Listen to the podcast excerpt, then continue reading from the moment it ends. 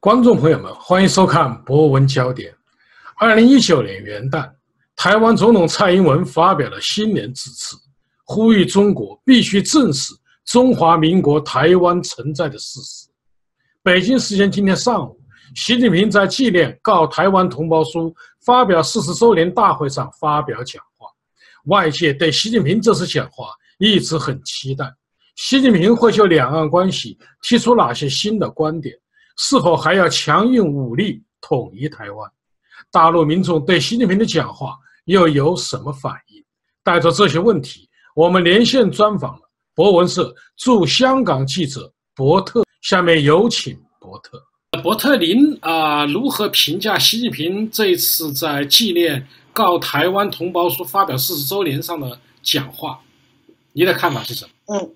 ，OK。好的，好的，张杰，就是今天在上午十点钟的时候，在北京人民大会堂，就是习近平他是在发表这样讲话。那么我也注意到，在此之前呢，中国的官方媒体新华社也是多多多次发表，就是预告说习近平将有重要讲话，也包是包括外界对他的关注也很高。那么在今天的讲话的这个上面呢，他其实说到了最重要的，其实可以有四个方面来概括。第一个就是他在刚开始的时候提到这个七十周年的回顾，嗯，那么第二个呢，就是说到这个制度性的安排。第三个呢，就说到了两制的方案，还有最后一个是什么制度性的谈，就是交交流。从他把在自己习近平的任期之内，想把这个事情做大之后，让他在呃党内还不管在党内还是说在这个就中国人民面前的这个他的一些负面信息可能更要少一点，因为。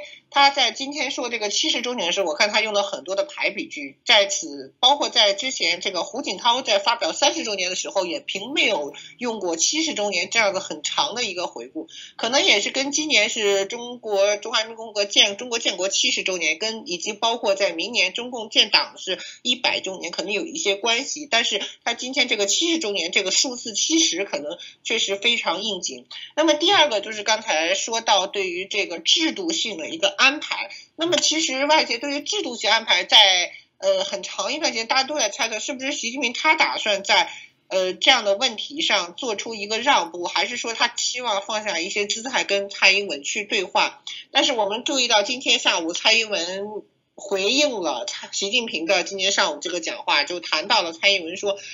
他。一定要不坚持这个一一国两制，也就是说不接受所谓的中国这个国家存要尊重中华民国台湾存在的这个事实。所以在今天这个讲话上，这个制度性的安排也被外界看作是习近平可能会在任期之内对台进行一个最终的一个纲领性的一个。呃，工作的一个方案，包括今天我看汪洋在最后总结也提到了，说今天是习近平发表对台工作的一个纲领性的讲话。那么刚才第三个就说了他一个什么制度性的磋商，其实，在蔡英文执政以来。中国中共其实一直没有跟习习近平本人没有跟蔡英文有任何的接触，只是零零星星的通过北京上海双城论坛呢，包括就是呃国台通过国台办从中央以外的政府层面的机构进行交流。当然，蔡英文也提到了说希望两岸与政府对政府的姿态去坐下来去谈，但是我们也知道。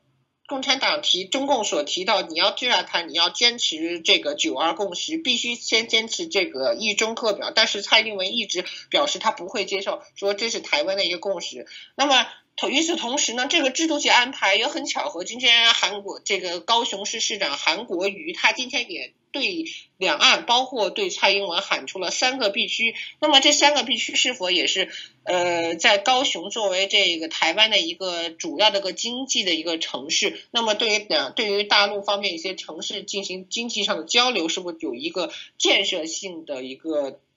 效果呢？这个我们需要后续的观察。但是，包括就是今天中国国国民党原主呃党主席这个马英九也接受台媒的专专访也提到了，呃，坚持一中各表，坚持这个两岸关系就是走向和平共同发展。那么其次，其实，在不管是说在交流还在交谈，今天我还注意到说这个。呃，习近平讲完话之后呢，台媒在当天的中午就放出来一个之前蔡英文所说的，大陆都不与台湾交流这个台湾猪瘟疫嘛，因为今年是中国的猪年嘛，猪瘟疫的信息哪来去谈这个，嗯，和平统一或什么的东西？他没有一个实质性的筹码，可能真的很难去把这些制度性啊，或者是从政治层面，不管呃是从民生上面进行一个很好的一个磋商。安迪，这个习近平的讲话呀，大家还是非常期待的。习近平上台以后呢，就一直在强调说要统一祖国啊，统一台湾，呃，并且呢，也有很多评论人士认为，呃，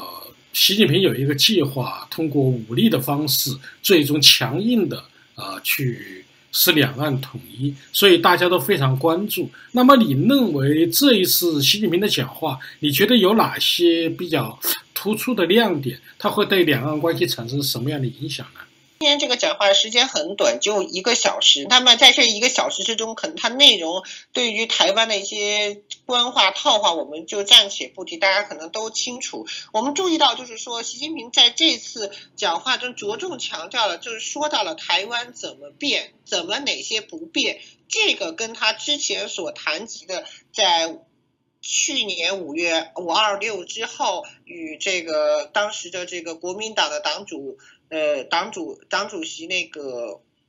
呃，对会面的时候就谈到了对于这个我们俩就是大陆跟台湾的一个合作，包括政府之间务实处理有关人民福祉上的问题，是否会有一个呃相互的尊重和理解。不过今天习近平他重点就是强重点亮点，第其实最重要的亮点还是说他在对于台湾问题上哪些变哪些不变，这可能是台湾人更关心的一个话题。在当年邓小平提出这个“一国两制”的时候，就曾曾经承诺说，台湾的政治制度，包括台湾现有的一些法律法规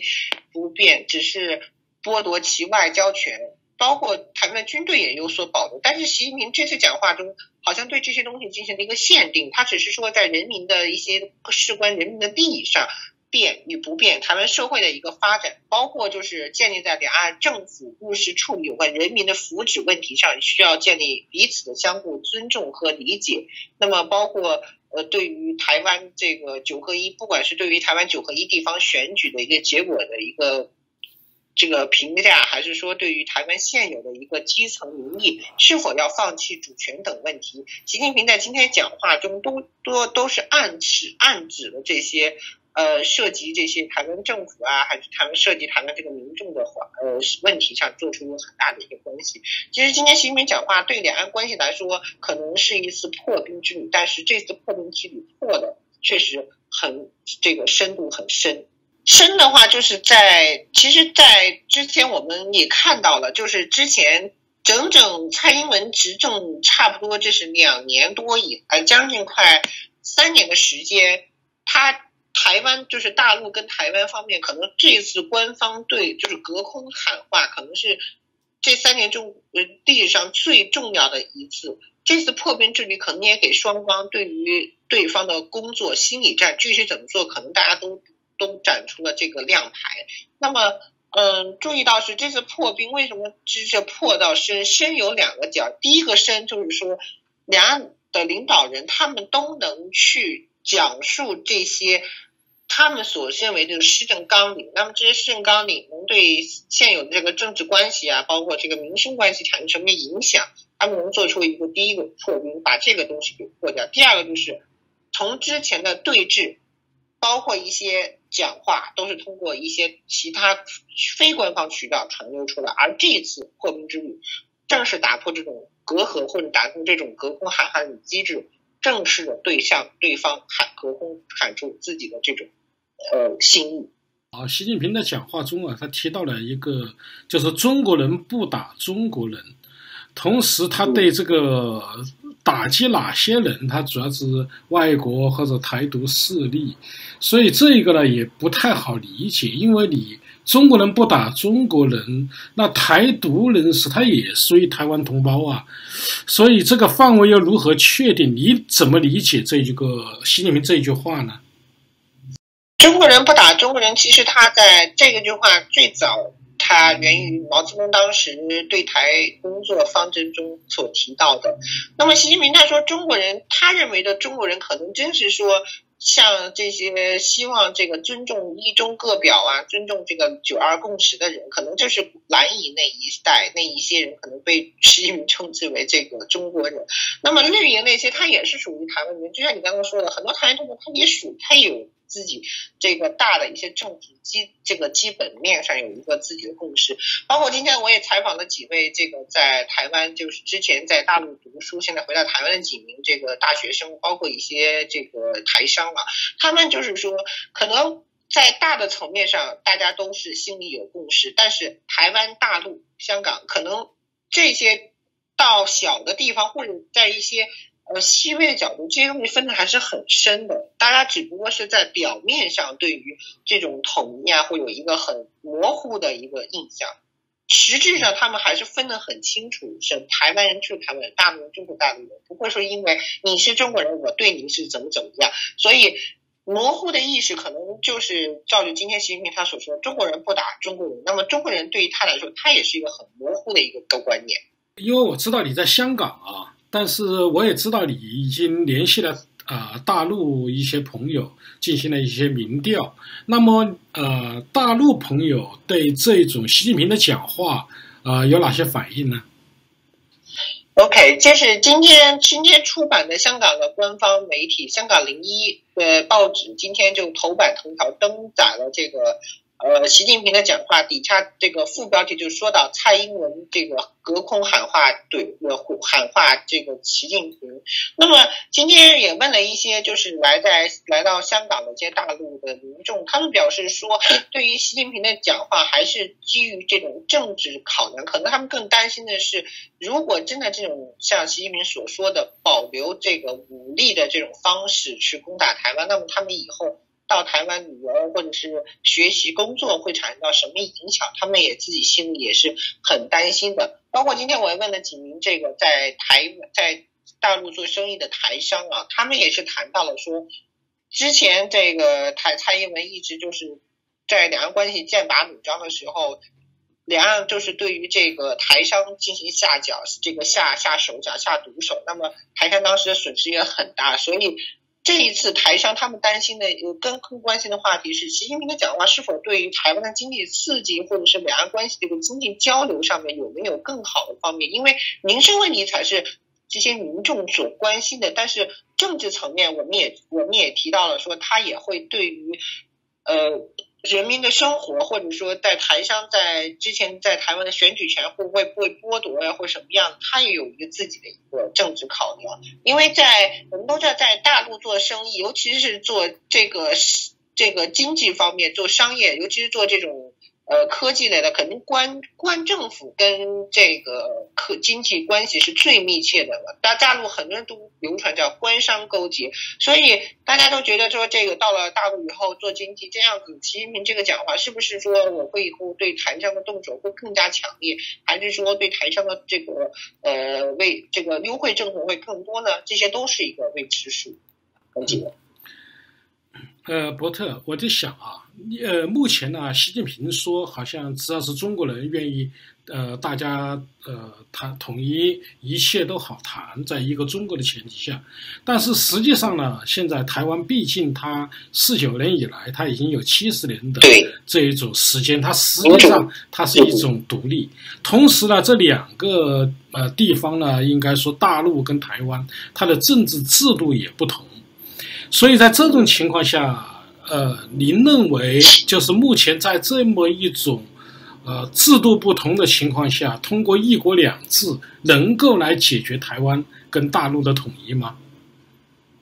？OK，这个其实这个问题，我们之前在很多的这个新闻报道，大家也就是。多次就是隐约的显现，其实“一国两制”，中国当当局一一直称这个“一国两制”就是给台湾制定，但是我们也知道“一国两制”最先实施是在中国的这个香港地区，那么在中国香港地区实行这个。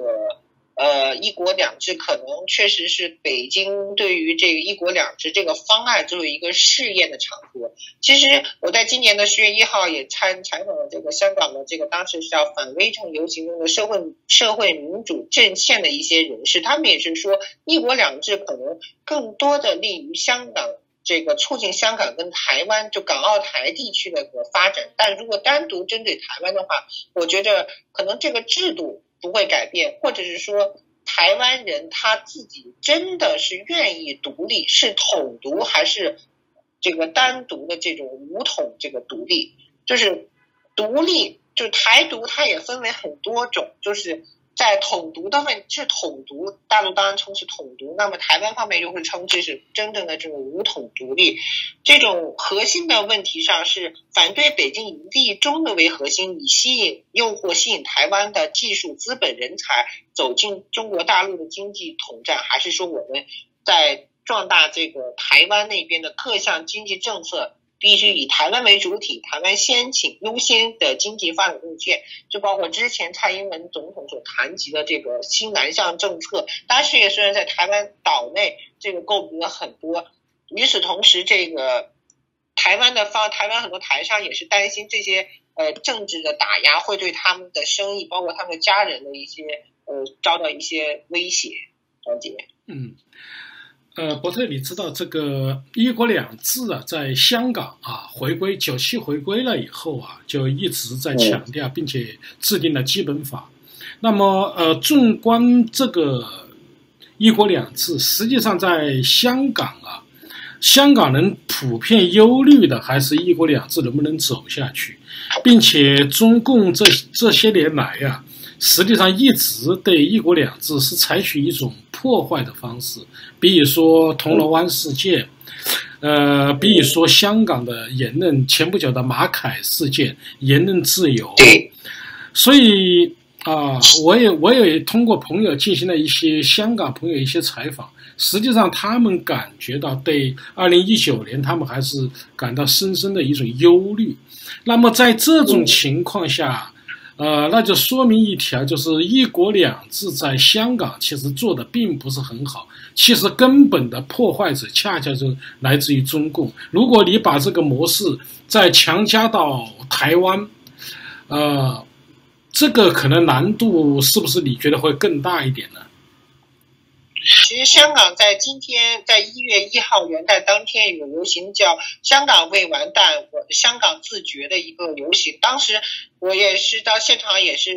采访了很多位当时参加这个这场声势浩大游行。因为香港每年在元旦，包括一些双节的时候，都会在香港的铜锣湾都会有这样的游行活动。那么这一次的游行活动为什么说很盛大？它集聚了香港多个各个阶层的政治力量，包括在现场看到了一些亲中人士、亲北京的，包括一些呃希望香港被再次被英国所这个进行这个。这个统管理或者是呃香港独立的这些东西，那么我们可以看到，香港民众是包括一些香港更坚，他们更担心的是在自己生活了这么十二将近是五十年呃快将近五十年的这种资本主义制度下，那么中共如果真的是大举。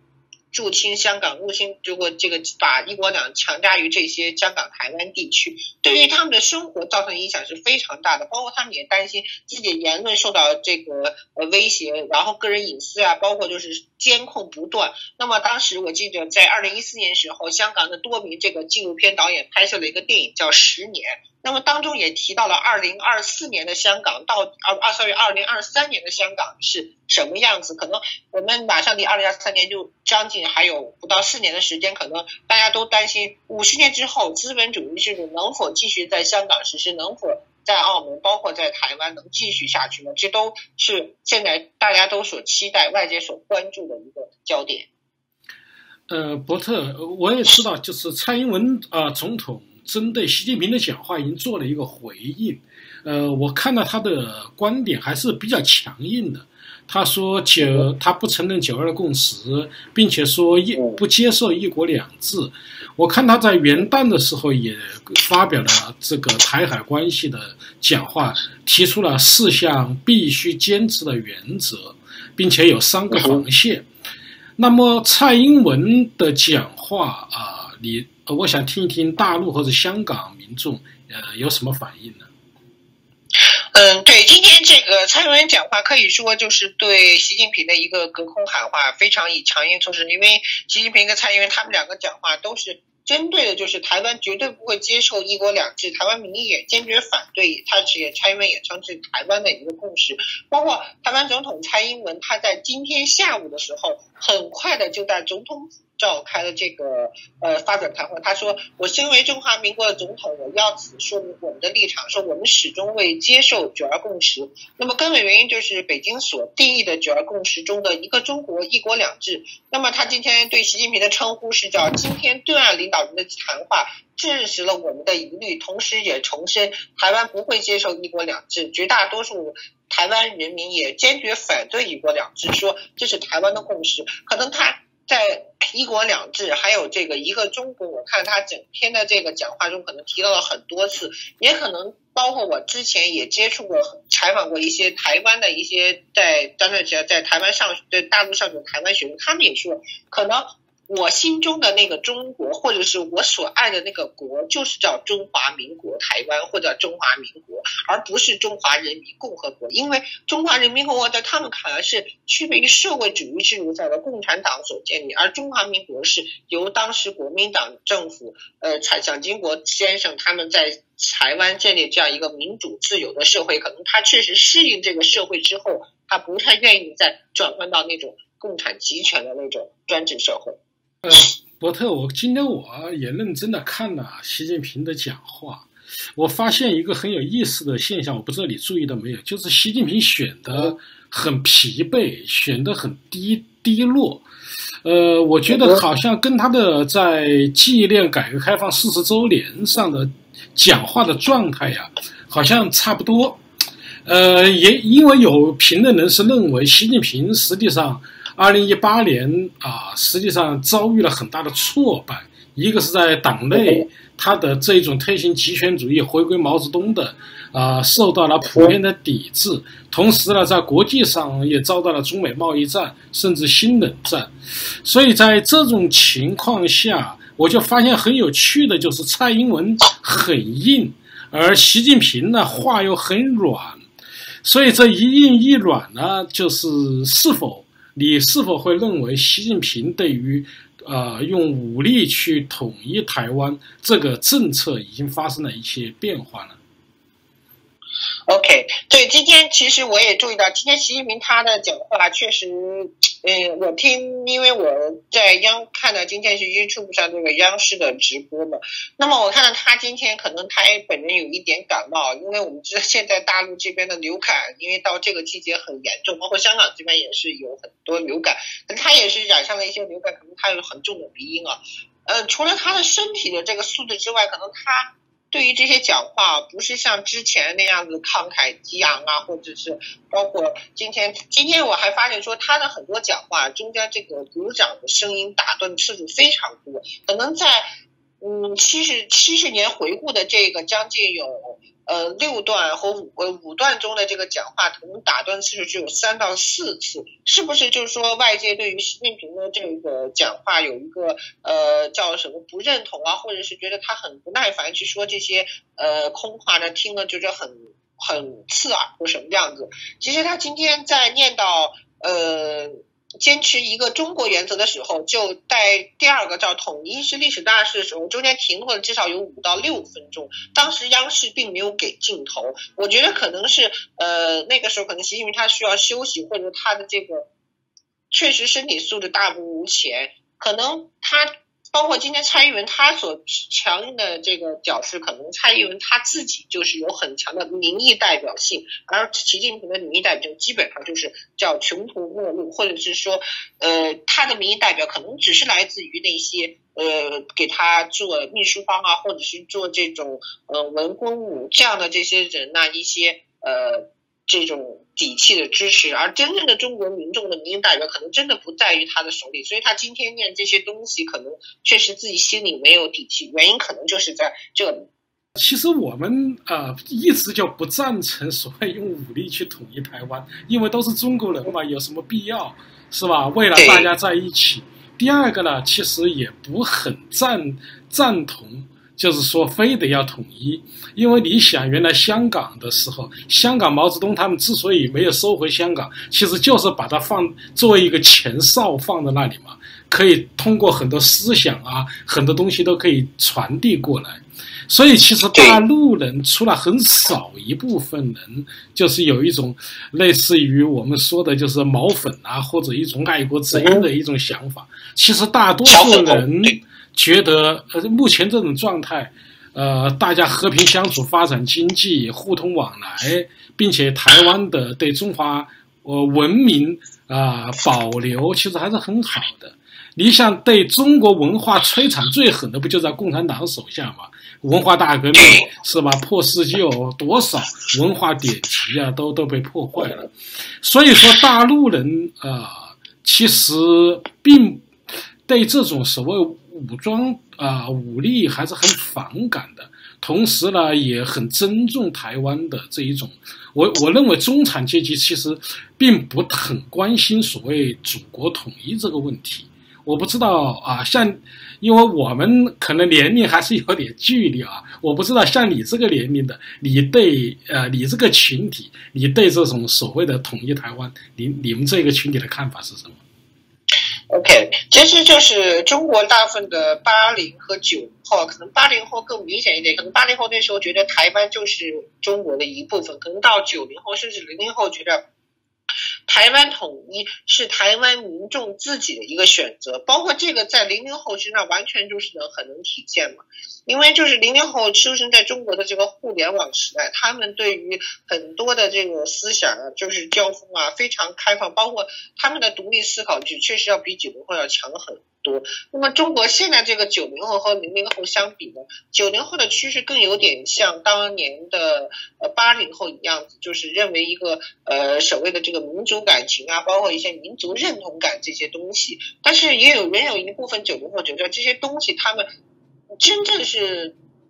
呃，适用于台湾人，真的说是统一，还是在于台湾人身上。当时我记得毛泽东有句话说：“这个鞋子合不合适，自己穿了才脚脚才知道这个事情。”所以只能让台湾人自己去选择，所以他们才知道这个统一还是不统一，适用于台湾还是适用于这个大陆之间促进。祖国的这个完全统一，这才是他们所关注的一个点。包括就是今天也我也注意到，就是说，呃，台湾人其实对于统一这个来说，更多的关心于现在他们当下的经济问题。包括蔡英文政府在今蔡英文总统在今天的这个讲话里也提到了，说要。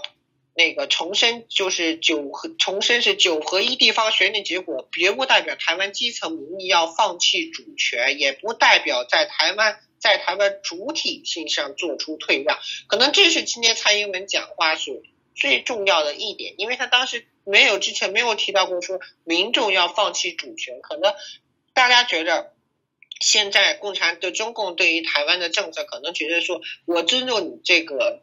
台湾的这个存在，或者说我把台湾列为一个省，淡化你的主体意识，但是这恰恰相反，台湾民众更重要觉得我就是台湾人，或者说我尊重这个主权，我也不会说让台湾这个主体这个东西消失掉。其实。就是现在大陆的这个九零后和零零后，他们对于这个呃国家意识啊什么样的，更多的是来自于共产党的这种高的这种思想教育啊，包括就是一些从小的灌输，可能慢慢的他们在。日后的这些学习和工作当中，慢慢就大概知道了这些东西是不是我想知道、我想要的。可能所有人更关心的是自己的，关键是民生问题，而政治问题确实是中共想希望用政治作为诱饵来促使这些人来屈服于他，最后实现所谓的这个祖国统一。台湾的地方选举，我们说九合一选举。呃，韩国瑜，韩国瑜是大出风光了，是吧？呃，这个高雄市长当选。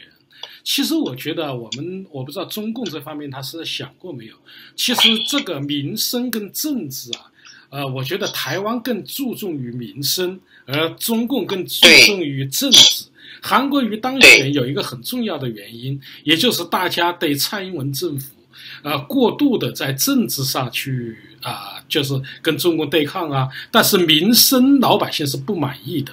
是吧？像韩国瑜说高雄又老又破啊，又穷又破啊，